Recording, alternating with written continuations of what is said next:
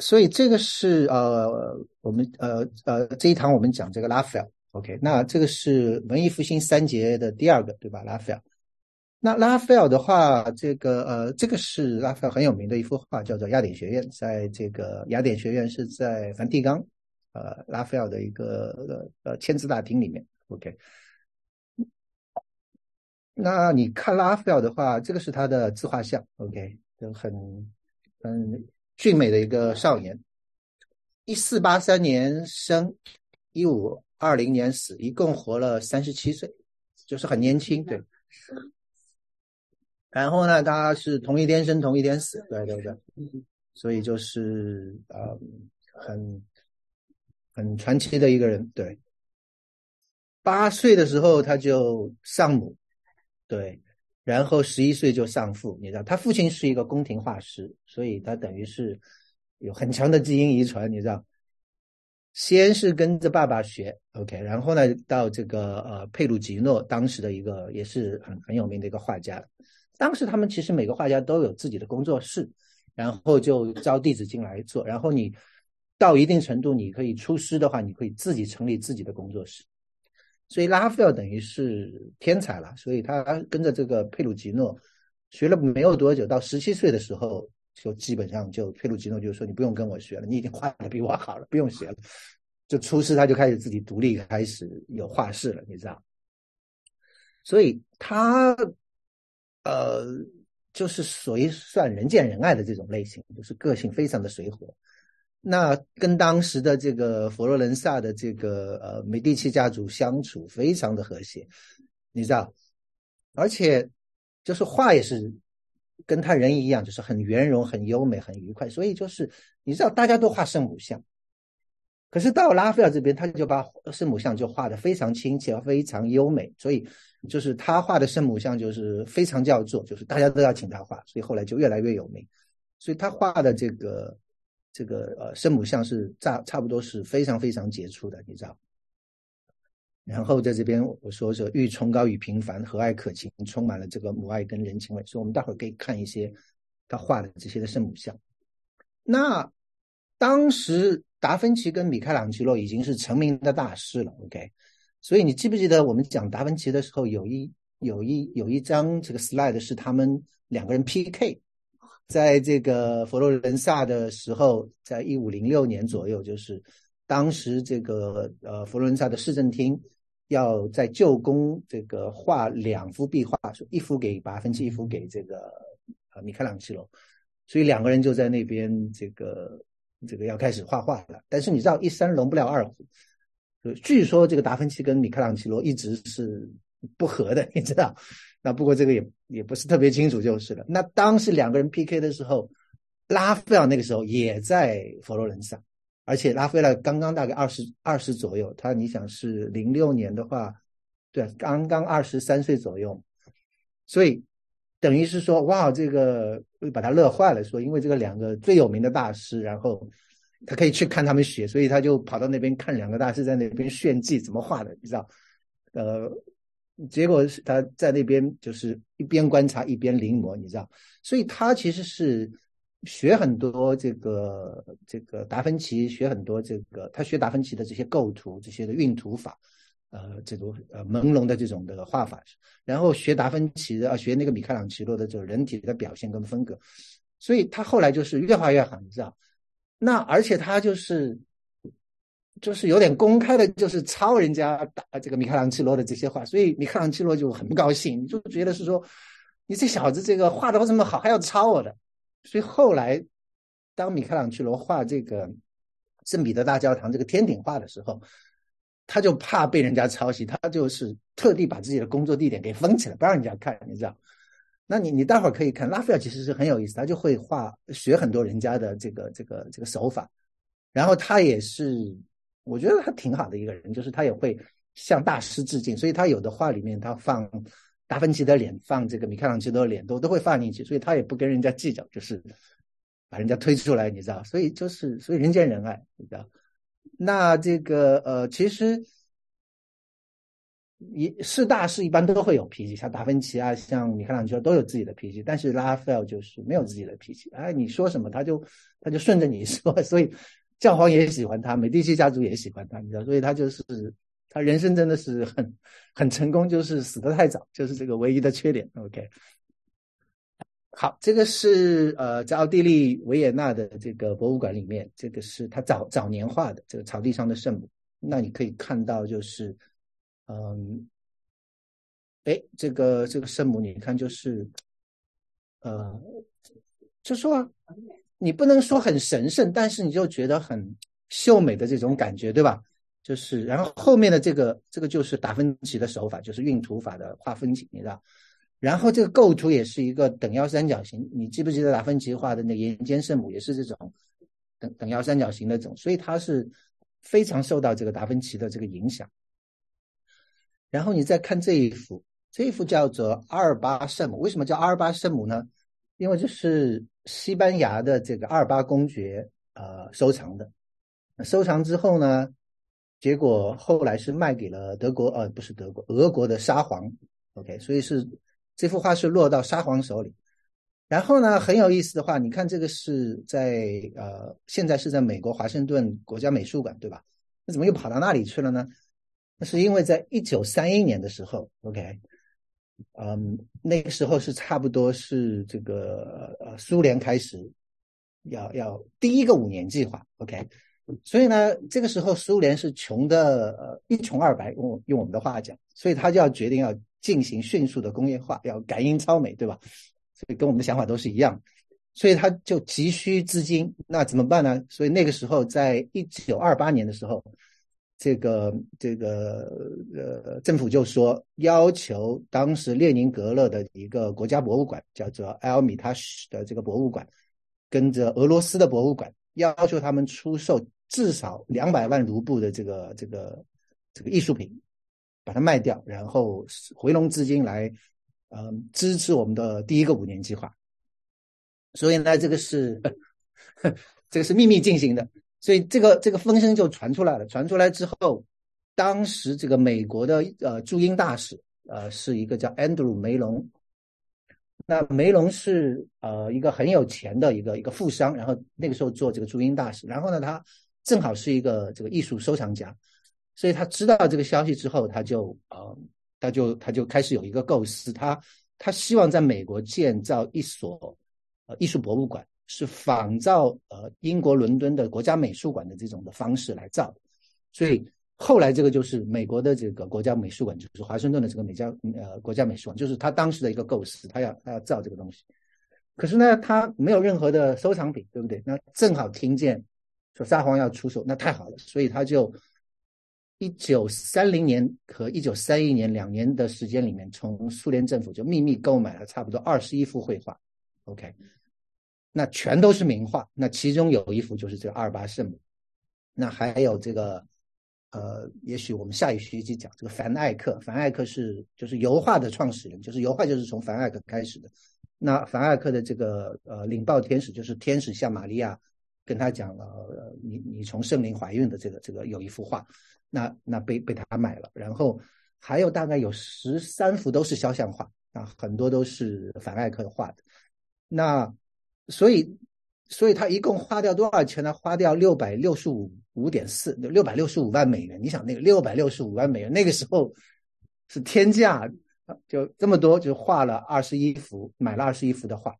那其中最贵的就是这一幅。OK，这一幅他画了呃一百十七万的美元的，一百十七万美元，创下当时单幅画作的最高金额，就是当时没有画是有这么贵的。然后。一咬牙就就把它买下来了，所以等到一九三七年的时候，也就是七年之后，我估计他家里面看了七年也看够了，就就全部捐给美国政府，然后就成立这华盛顿国家美术馆。OK，所以你们要是有机会去这个这华盛顿，呃，有机会去看，对，这个是呃呃很很很很很不错。那二十一件他捐的那个藏品就成为。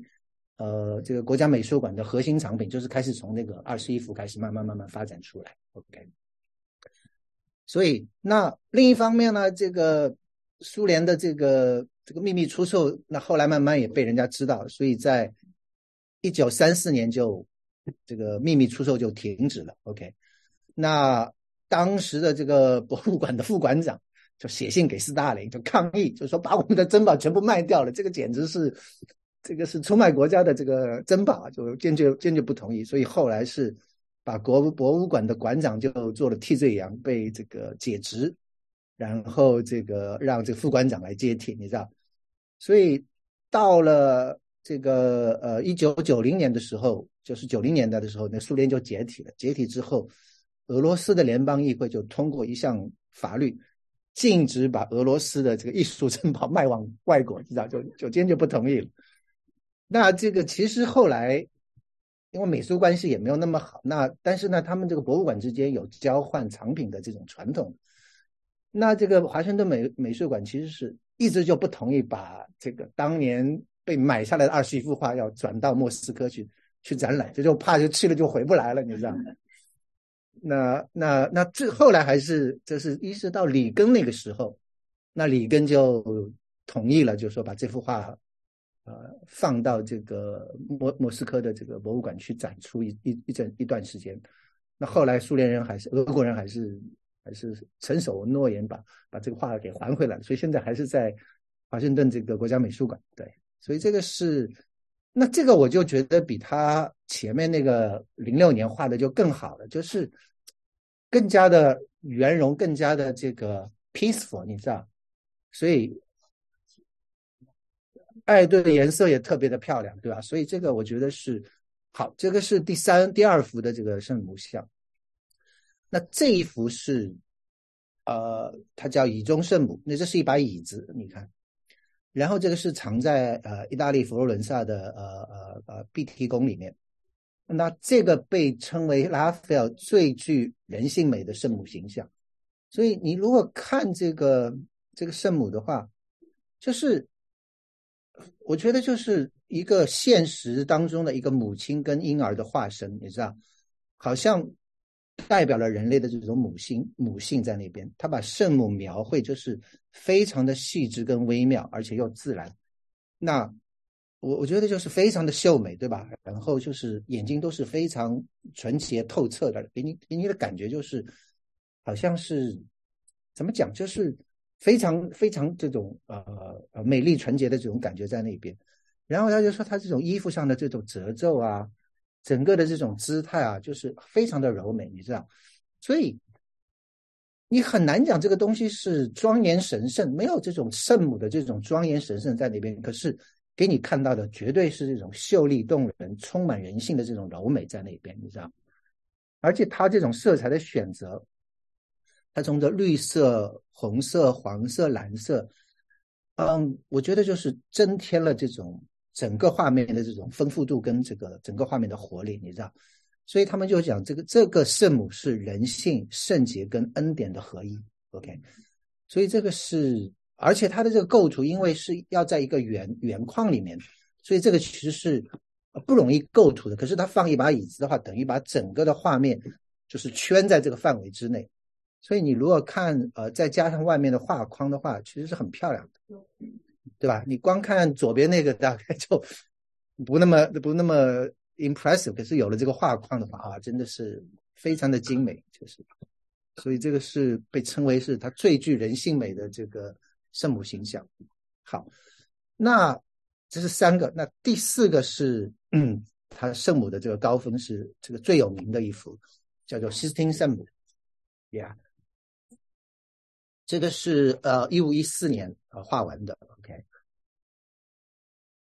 那属于这个拉斐尔的晚期作品，那也是他呃最后的几幅圣母像之一，OK，那这个画就不同于他早期的圣母像，你看这个早期的圣母像就给你感觉都是很 peaceful 很高兴对吧，很愉悦的这种，你看就是。生活很很很很优雅的这种感觉，而这一幅的话就不太一样。你其实如果仔细看的话，你其实可以看到他脸上这种淡淡的忧愁，对吧？没有那么那种的愉悦的感觉这边。而且在这个画里面，他嗯呃是给人一种可以亲近也愿意亲近的感觉。他用的这个是一个三个平行视点，就是说圣母，然后旁边两个圣人，然后下面两个小天使。OK，他这个是其实是三个平行视点。你说你如果跑到那个呃，就是呃，如果有机会亲身到那里去的话，他们的他们的讲法就是说，你往前走的过程当中，你会觉得好像这个圣母也在往朝你走来，所以好像你。好像可以给你一种错觉，好像是圣母在向你靠近，你最后能够融入到这个画里面的这种感觉。OK，所以我是没去过，所以这个没有办法知道是真是假。有机会我们去了可以看一下。所以，所以他他用一个很特殊的三个平行的这个透视啊，然后呢，底部可能是这个世界上最有名的两个小天使。OK，就是非常非常的可爱，对吧？然后两个两个人这个托这个下巴，然后一脸无辜的看着上面，你知道，就很好玩的这个，把你的视线就往往上面引，对吧？就引到这个圣母的形象上面。OK，然后画面右侧的是啊，这个女这个呃女生叫做圣巴 r a OK，是呃主后大概啊三世纪时候的，就是公元两百多年时候的一个殉道者。OK，他因为承认自己是基督徒，OK，结果被他父亲告发。然后最后是那个时候是你是基督徒是是要被杀掉的，你知道，所以就被他父亲告发，然后最后是被他父亲亲手杀害的。OK，所以是三世纪的是呃一个一个一个一个一个一个殉道者。OK，然后呢，他好像在那边就是两眼下垂，对吧？呃，给你的感觉是他能够和和这个圣母来共情，就是说他知道。丧失亲人的这种的痛苦，因为他其实最后也是被自己的父亲给出卖掉的，对吧？其实也是丧失自己的亲人，所以呃有这种他能够知道像圣母的这种丧子之痛。然后画面的左侧就是这个化名的来历，就是这个人叫做西斯汀二世，是当时的呃二世呃三世纪的时候的罗马主教，OK，也是殉道者。所以当时这个瓦勒良。瓦勒良做这个罗马皇帝的时候，就颁布法令，就是说要铲除基督教。那他觉得说，呃，要要要这个呃，要怎么办呢？就是先从从头开始抓起，所以先把主教，先把这个神父，先把这个执事给给干掉，啊，就群龙无首，这个基督教就可以被铲灭了。所以呢，就先对这些主教开始动手。所以这个这个西斯汀是在墓地里面。因为基督徒都不敢在公开讲，所以他们就晚上就偷偷的在墓地聚会，结果就被人告发，所以他是在墓地被捕，然后就呃在那边被砍头的。OK，嗯，所以呢，这个就是呃旁边是两个圣母，然后呢，他这个脸画的其实拉斐尔画的是当时的，不是因为那个公元两百两两百多年的时候，谁也不知道他长什么样。所以他这张脸用的是当时的教皇，就是朱利亚斯，呃，那，朱利亚斯二世的那张脸。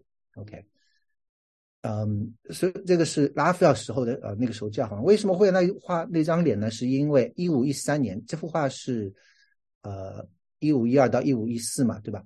那在画的中间，这个朱利亚斯二二世就过世了。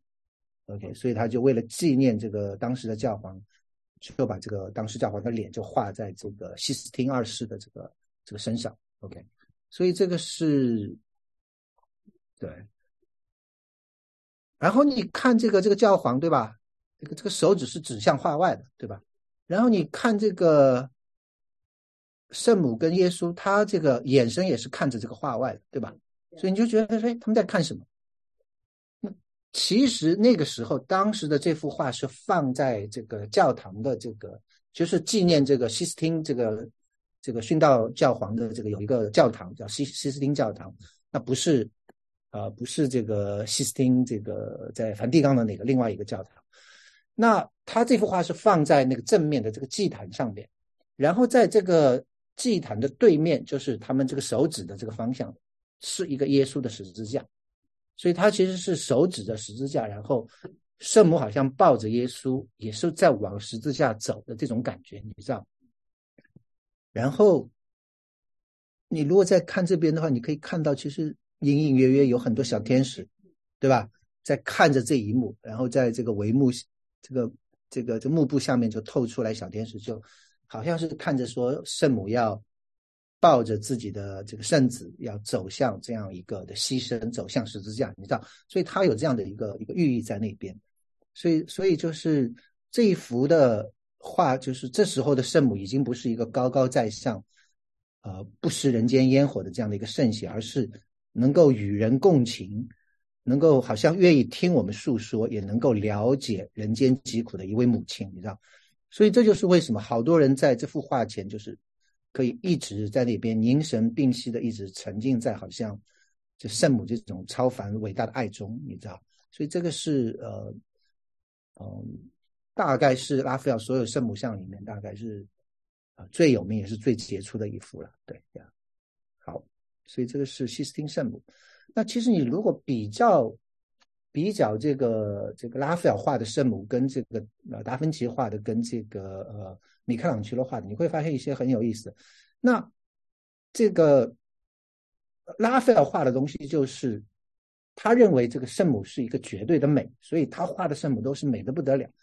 那达芬奇的圣母就是神秘色彩就比较，就是岩间岩间圣母，就是上次我们讲，那这个是以后我们要讲的这个。这个是最后审判里面的，呃，一个一个特写，就是这个是耶稣，这个是圣母。那米开朗基罗画的圣母就永葆青春的，就是永远都是十几岁、二几、二十几岁的样子，你知道，所以根本不会是让你觉得衰老，因为他觉得圣母的圣洁就是让他可以永葆青春。所以三个人的风格都稍微有点不一样，对。好，所以这个是讲到圣母。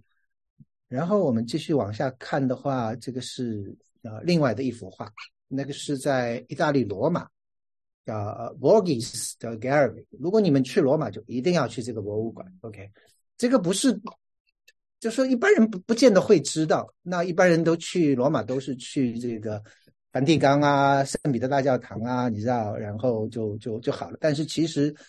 很多很多的这个雕塑跟绘画的精品是藏在 Borghese Gallery，然后这个这个博物馆你要去的话，你还必须要预约，你当天去还不见得进去，你知道？所以你这个你这个记得，你如如果要去罗马，一定要去这个博物馆。对，嗯，然后呢，这个画的是就是耶稣被从十字架上呃这个取下来的时候的这样的一个一个一个形状。那你看它的右侧其实就是那个哥哥他山。对吧？那个十字架竖在那边，对吧？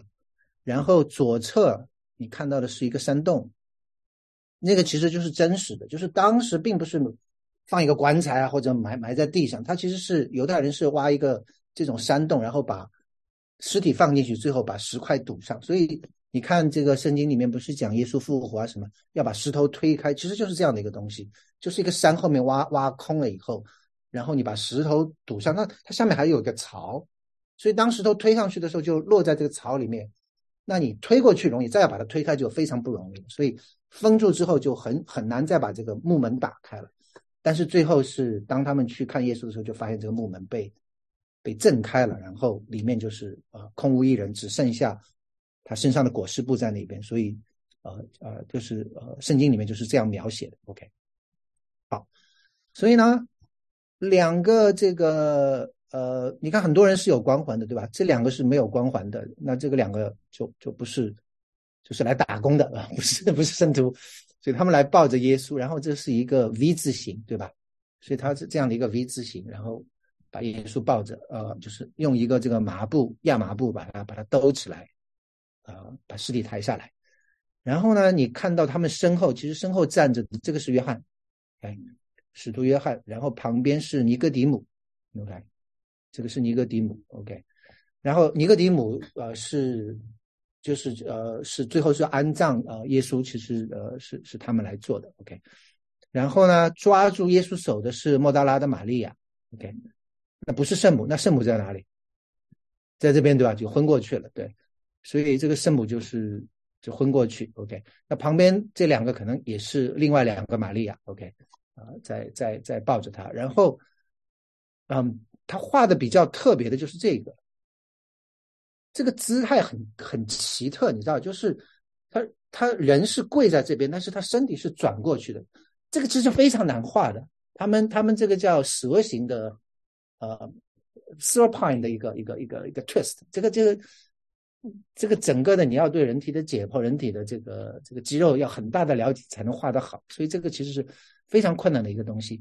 那为什么会画的这个呢？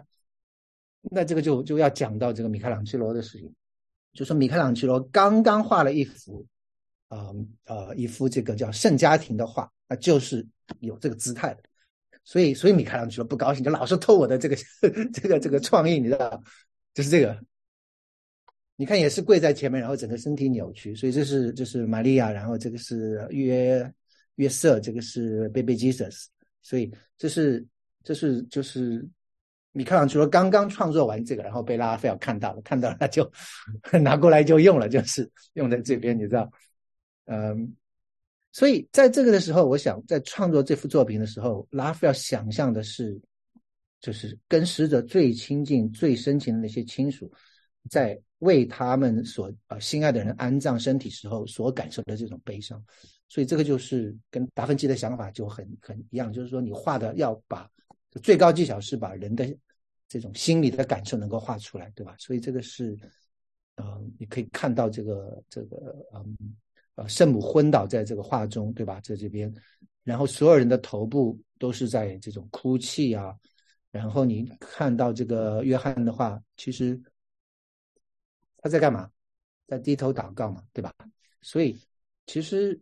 嗯，你仔细看的话，你就看到整个的这种的这种的场面，让你能够与他们共情了。我觉得这个是这个画的魅力在这边。对，好，所以这个是这个嗯，讲到拉斐尔的一些的这个呃圣母画，然后宗教画。那那拉斐尔这个呃很有名的呃作品，其实是在这个梵蒂冈的。这个呃呃，他们叫拉斐尔房间，那里面有一个有好几个房间都是拉斐尔的作品，那其中有一个就是他画了这个，就是雅典学院，那那个叫做这个签字大厅，那这个被认为是拉斐尔的代表作，也就是我们封面就是用的这个，对吧？这个其实是象征着文艺复兴全盛期、全盛时期，就是用这些画来做代表的其中的一幅，这个是他二十五岁那一年开始画的。二十五岁那一年呢，就被教皇这个朱利亚朱利亚斯二世邀请到罗马，OK，给这个梵蒂冈的宫殿就是画这些壁画。那这个宫殿有四，就这个房间有四堵墙，那四堵墙上他都有画。我待会儿给你一幅一幅的看。当时呢，其实米开朗基罗也被邀请，OK，所以教皇是可能是想要让他们合作或者怎么样，可是呢。那你知道这个大师就是有脾气，没办法，这个米开朗基罗就是 脾气暴躁，动不动就撂挑子。那有一次还跟教皇就是当面吵得个不可开交，然后一气之下就离开罗马去了佛罗伦萨了，说此处不留爷自有留爷处，走掉了，你知道？那这个拉斐尔就完全不一样，就对人就很谦逊，年纪也轻嘛，才二十五岁，对吧？所以就很谦逊，然后对教皇也是啊呃非常的这个谦恭有礼，你知道？所以。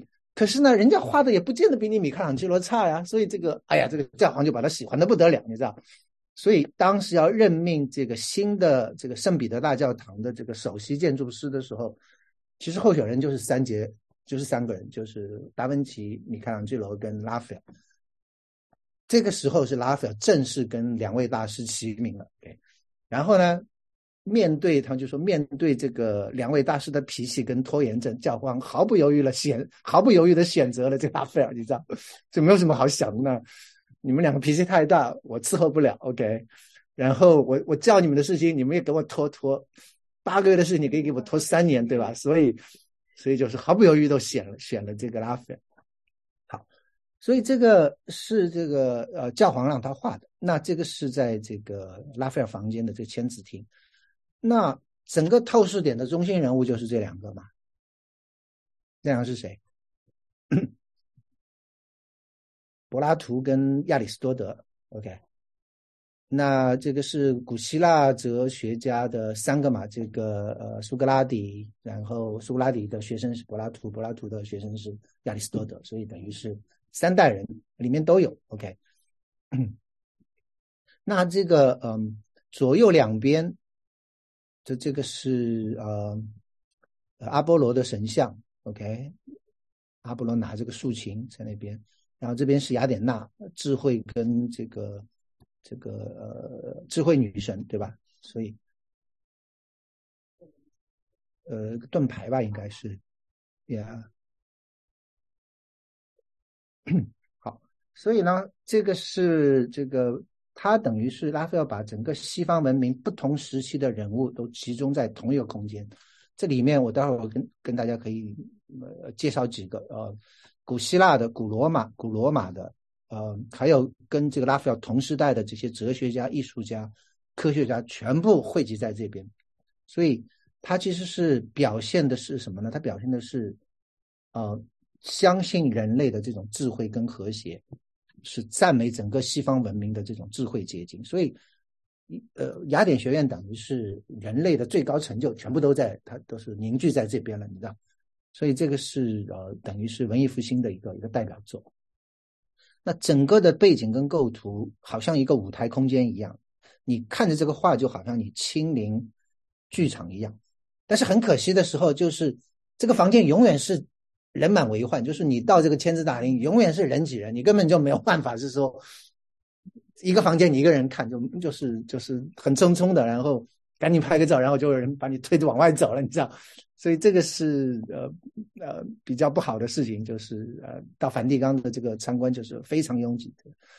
然后呢，他用的就是呃用二度空间，然后来表现出三度空间的这种透视法。OK，嗯，他把柏拉图其实绘成这个达芬奇的样子，所以他其实是致敬大师在这边。所以这个其实是达芬奇的脸。OK，就放在柏拉图的身上。然后呢，米开朗基罗也有，米开朗基罗是这个。对，对，所以他其实他他其实是对大师他是很尊敬的，就是把大师都放在那边。好，然后我们看一下里面的一些的人，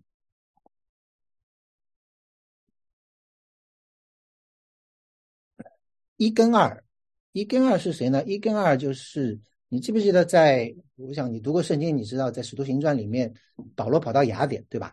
跑到雅典，然后他看见满城都是偶像，然后保罗就心里焦急，然后就跟这个会堂里的犹太人就开始辩论。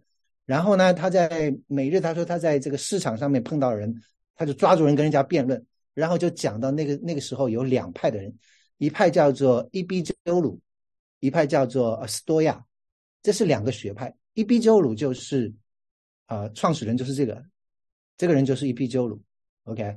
那他的主张就是，人的幸福是追求心灵的永远快乐，所以你要追求快乐就是你的幸福。OK，所以这叫伊壁鸠鲁派。到了保罗那个时代的话，这个伊壁鸠鲁就变成就是纯粹享乐派。OK，所以就是怎么高兴怎么来，这个就是享乐享乐主义的想法。那另一派正好是相反，就是这个人，这个人叫做芝诺。OK，啊，历史上有两个很有名的芝诺，这个是其中的一个。这个芝诺是这个斯多个斯多亚学派的创始人，那他们的想法就是说，美德才是你唯一需要追求的这个善，所以斯多个学派就是他比较注重是说你自己要要要要要要要遵守一些的呃清规戒律啊，要要遵守这些的美德啊，你知道是是这样的一种的想法，所以保罗那个时代他就跟这两派的人有一些的辩论，你知道，所以这是两个好。那这个，嗯，这个有一些的人其实其实一直不知道，呃，就是大家不知道是谁，比如像三，不知不知道是谁，对吧？那个呃，四五的话是，呃呃，古希腊的哲学家，这个是呃伊斯兰的一个一个很有名的学者。OK，那大家其实不大不见得是不见得熟，叫做阿维罗伊。那在伊斯兰这个呃呃社会里面是一个很有名的一个学者。那第六个大家很熟。这个叫呃毕达哥拉斯，这个呃勾股定理对吧？这个对对对，就是呃毕达哥拉斯对。然后呃第七是谁？猜猜看，很有名的亚历山大的，亚历山大大帝对。然后这个第八个，嗯，第八个这个人叫做呃。安提呃安提西尼，那这个人你你名字你不不熟，但是有一个词你肯定知道，叫做全全鲁，呃全鲁主义对全鲁主义就是从这个呃这个安提西尼出来的。那全鲁全鲁是什么？全鲁就是认为人都是理性理性动物，我们叫 cynical，OK，英语就比较你看 cynical，cynical 就是他认为就是人都是理性的动物，可以通过严格的训练来按照自然可以来幸福的生活，OK。所以你应该摒弃一切的财富、权利、名利这些的欲望，OK。所以呢，全儒主义一般都是公开藐视传统这些的规范，他觉得这些都不需要的，OK。他要追求一种没有财产的这种简单的生活，OK。所以这个是全儒主义呃的创始人。然后到了现代的话，就就被理解成你说普遍的不信任他人的动机跟行为，所以人家所有做什么，你都会。很 cynical 的就觉得说啊，他这个呃肯定不是出于什么好的动机，对吧？他哪有那么好？就是这种人，就是我们就叫全儒主义，就是 cynical，就是现在很流行的。那还有一个很有名的全儒主义的人，就是十六，就是这家伙。这个人叫做迪迪欧根尼，OK。那这个是古希腊呃全儒学派的一个很有名的人。那他有名在哪里呢？就是当年这个亚历山大，哦，这个人。放弃所有的财产，然后他就住在街上，住在街上的一个木桶里面，你知道？然后他就每天就躺在木桶里面，然后晒晒太阳。结果因为很有名，所以亚历山大有一次就跑去问他，就是跑过去呃想要请教他。然后这个迪恩呃这个迪欧根尼就跟亚历山大就说：“你你你让开，你给我闪开，说你挡住我的太阳。”所以后来亚历山大就说：“哎呀，我如果不是亚历山大的话，我就希望做迪欧根尼，是吧？我就我就觉得这个生活让我觉得很 很有意思，你知道？所以这个是里面很有很有名的全儒主义者。OK，那嗯，还有的话，苏格拉底，OK 啊，在哪里？我看看这个。所以他是他的老师，然后他是他的老师，对吧？苏格拉底、柏拉图、呃，亚里士多德，OK。”那呃，这个是叫做赫拉呃克里特，赫拉克里特是古希腊的哲学家，OK，所以拉斐尔就用米开朗基罗来的脸来来画他。那这个柏拉图跟这个亚里士多德我们都讲过了，好，然后再看这一边，什么九九九，我最后讲好不好？对，好然后再看右边这一一圈，右边的一圈里面比较有名的话是这个欧几里得十八，这老人家在在用个圆规在作图，对吧？欧几里得，OK，是，然后还有这两个拖着两个球的，那这个叫天体仪，这个叫地球仪。那拖着地球仪的人呢，叫做这个呃呃托勒密，OK，很有名的天文学家。那拖着天球仪的人叫做呃索罗亚斯德，索罗亚斯德是拜火教的创始人。OK，你那个有看过《天龙八部》嘛？对吧？《天龙八部》里面的拜火教也就是这个人创始的。OK，对 对。好，然后呢，这个是拉斐尔，他把自己也画进去了。好，那最后呢，跟大家讲这个呃第九，刚才这个被他问的。是个女的，对吧？这个人叫做什么呢？这个人叫做西帕提亚啊。西帕提亚是呃，公元四世纪三百五十到四百十五年，就是公元四五世纪的时候，当时在亚历山大呃非常有名的一个女哲学家、数学家、天文学家，也是一位很很很受大家欢迎的一个教师。OK。那他这个时候呢，是正好是啊，你要是知道一些教会历史的话，你就知道公元三百十三年的时候，这个君士坦丁大帝呃发布所谓的米兰敕令，就是承认基督教是一个合法的宗教了。所以因为那个时候他打仗打赢了，OK，所以他就跑到这个呃把把基督教就呃合法化。那那后来当然经过一些反反复，那差不多到了公元差不多。呃，三百九十呃五年的时候，三百八十年的时候，当时的罗马皇帝就宣布这个基督教为国教，就是这个政教合一了。那当时刚刚从一个被迫害的宗教，然后变成一个国教的地位，这个天壤之别嘛，对吧？然后呢，他们就开始这些基督徒就是，呃，当年人家怎么迫害他，他们也开始怎么来迫害那些不同意他观点的人。所以当时就有一些的基督教的暴徒、基督基督徒的暴民，OK，他们自称自己是基督徒。然后因为这个呃呃西帕提亚是呃异教徒，他不是基督徒，他就是呃信的是别的东西，所以他们就觉得这个人就是有异教信仰，所以嗯，他觉得这是一个非常可耻、不能接受的这样的一个人，所以他们这帮暴徒就在有一次这个呃西巴提亚这个上街的时候，就把他从马车上拽下来，然后就非常残忍的就把他杀害了。OK。所以是呃呃，等于是一个对对呃对科学家来讲是科学家里面的一个一个一个一个殉道者一样的感觉，你知道？所以这个是那拉斐尔，我相信把它画在这边，也是向这个呃当年的这些的暴行来抗议。另一方面，也是向这个这科学的女就女科学女科学家来致敬啊，你知道？所以。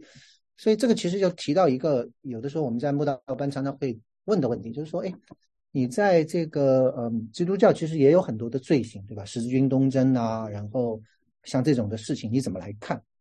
那我我可以跟大家讲的几点，就是第一，我觉得不是一个自称自己是基督徒的人就真的是信基督教。OK，很多人叫自己是基督徒，他不见得知道，嗯，基督教是怎么回事，特别是。我刚才讲了，当基督教成为国教之后，那政教合一，你入教的你才可以升官发财，对吧？所以到这种地步的话，那鱼龙混杂的局面就就很难避免。所以你像这个十字军东征的时候，呃，第四次东征的时候，前面几次东征你好歹还是打到耶路撒冷，想要把这个耶路撒冷从回教徒手里夺回来，对吧？那到第四次东征的时候是一二零四年。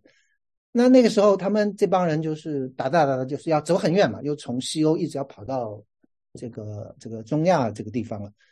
结果跑到这个君士坦丁堡，结果这帮人就说：“哎呀，太远了，走不动了，干嘛呢？算了，就把君士坦丁堡洗劫一空，然后就回家了。”你知道？那君士坦丁堡是当时的这个东正教的这个首都，而且是跟基督教、天主教是一脉相承的。他他们这帮人连这个当时这个君士坦丁堡的这个索菲亚大教堂都都不放过，把里面的东西洗劫一空，你知道？所以你很难想象一个真正信基督教的人去跑到教堂里面去洗劫，怎么可能有这种事情，对吧？所以并不是叫自己是基督徒的人都都是都是真正信的。OK，那第二个的话，我我觉得你不能把一些个人的行为跟他的宗教信仰混淆起来。我们要问的是他的行为。是他的信仰造成的吗？是圣经叫你去杀人去洗劫的吗？还是耶稣叫你去干这种的事情的？对不对？就好像你不能说因为有和尚招摇撞撞骗，呃，这个拐拐拐拐骗妇女，你就认为是佛教教人家来招摇撞骗的吧？对吧？你同样的道理，你不能因为这个有有人号称是基督徒去干这些坏事，你就认为是基督教的不对。那基督教里面讲的是这种爱，然后耶稣。其实还讲过一个事情，他说，就是当末日的时候，他说有很多人会来对我说，他说主啊主啊，我们不是奉你的名传道，奉你的名赶鬼，奉你的名行许多异能吗？然后耶稣就说，我就明明的告诉他们说，我从来不认识你们，你们这些作恶的人离开我去吧。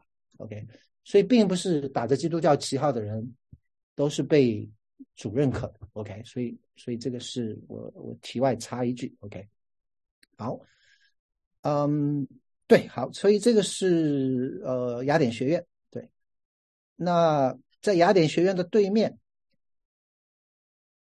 叫做圣礼之变。那这个其实很有意思，就是说它这个千字大厅四堵墙，它其实画了当时这个嗯四样的东西。那雅典学院是哲学，这个是神学，那还有一个是诗歌诗诗学，对，还有一个是法律。OK，它等于四面墙都有它的主题的。所以这个主题是讲到的是神学圣礼之变，OK，那最上面当然是上帝了，老人家对吧？然后中间是耶稣，旁边是玛利亚跟这个施洗约翰，OK，那下面这帮这个是坐着一群，那这个是呃圣彼得，为什么呢？因为这个有个钥匙，看见没有？因为耶稣讲说天天堂的钥匙交给你，你开了的话就没人能关，你关的话就没人能开，所以。彼得拿了个钥匙，然后这个是谁？这个是亚当，所以没穿衣服。亚当在那边。然后这个是呃圣约翰，就是写约翰福音的圣约翰。然后这个有个皇冠的是拿这个竖琴，应该他猜得出嘛？大卫王，Yeah，David，大卫王。然后这个人是呃，这个人叫圣劳伦斯，也是个殉道者。OK，所以就不多讲。然后这个是啊，先知耶利米。OK，然后这边是小天使，对吧？啊，圣母。然后这边，呃，这边的话，呃，这个是呃犹大啊马加比。马加比是新旧约跟新约中间有有四百年的时间。那呃马加比家族是后来是从这个。嗯呃，异教徒手里把耶路撒冷夺回来，然后建立这个犹大这个帝国的，所以马加比是犹太人当中很有名的一个领袖，你知道？所以马加比这个是，然后呃，这个是斯提凡，就是第一个殉道者，圣经当中的，然后这个是应该摩西嘛，对吧？摩西的十诫，呃，这个是雅各，就是约翰的哥哥，耶稣的就是三个最亲近的门徒里面的一个。然后这个是亚伯拉罕，拿这个刀，对吧？要要要杀以撒来献祭的。然后这个是保罗，保罗一般是一手拿着圣经，一手拿着这个宝剑，对对，所以所以这个是当时的这些圣徒。然后下面也是一些很有名的人物。那那个时候就是在变这个圣礼，圣礼就是我们用的圣餐，就是说。呃，你用圣餐的时候，耶稣是不是在这个圣餐的饼跟杯里面？因因为耶稣那个时候说：“这是我的血，你们可以喝的；这是我的肉，你们可以吃的。”所以呢，有有的人就讲说，你当你领圣餐的时候，里面你喝的就是耶稣的血就在里面了；你吃这个饼的时候，耶稣的肉就已经在里面了。那当然，有的人说不可能啊，怎么可能？但是这个就是他们神学的争论。所以当时四个很有名的这个神学家，你看这个光环上都有他们的名字的。OK。所以这个这个这个是呃格里高里一世呃 Gregory the First，这个是很有名的一个教皇，也是个很有名的神学家。那这个呢叫做耶罗米，耶罗米是啊 Jerome Jerome Jerome 是翻译这个拉丁文圣经的，所以以后有一个很有名的版本叫做五加大译本，那就是耶罗米所翻译的。对，然后这边的两个。呃，这个叫 Ambrose，Ambrose 这个人叫奥古斯丁，OK，安布罗修是带领啊奥古斯丁信信主的，OK，所以这两个是当时就是杰出的这种神学家。那还有很有名的就是这个，呃，这个叫托马斯阿奎那，那经院就是后来的。奥古斯丁之后最伟大的神学家就是托马斯阿奎那了。那个作为所谓后来的经院哲学、经院哲学的这种的圣经神学的理论，都是阿奎那一手所创立的。OK，所以啊，有一些的是教皇啊，然后呃，这个这个是但丁，OK，写这个神曲的，对对，但丁。这人物旁边有一个犬，就是告诉你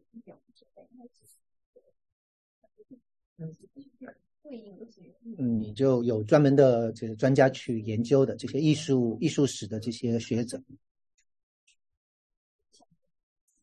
没有没有太多的这种。那像有些是有，但是像这个的话，口多是根据他头上的这个来来。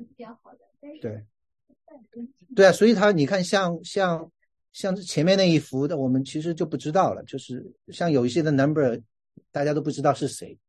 对啊，所以他画的你也不知道他画的是谁，对呀，所以这个是圣灵。好，那还有还有这个比较有名的是，呃，这个这个这个有胡子的这个，这个是亚里士多德，OK，然后然后这边的话，这个拿着书的这个是呃，这个人叫呃布拉曼特，布拉曼特是拉斐尔的导师，OK，所以。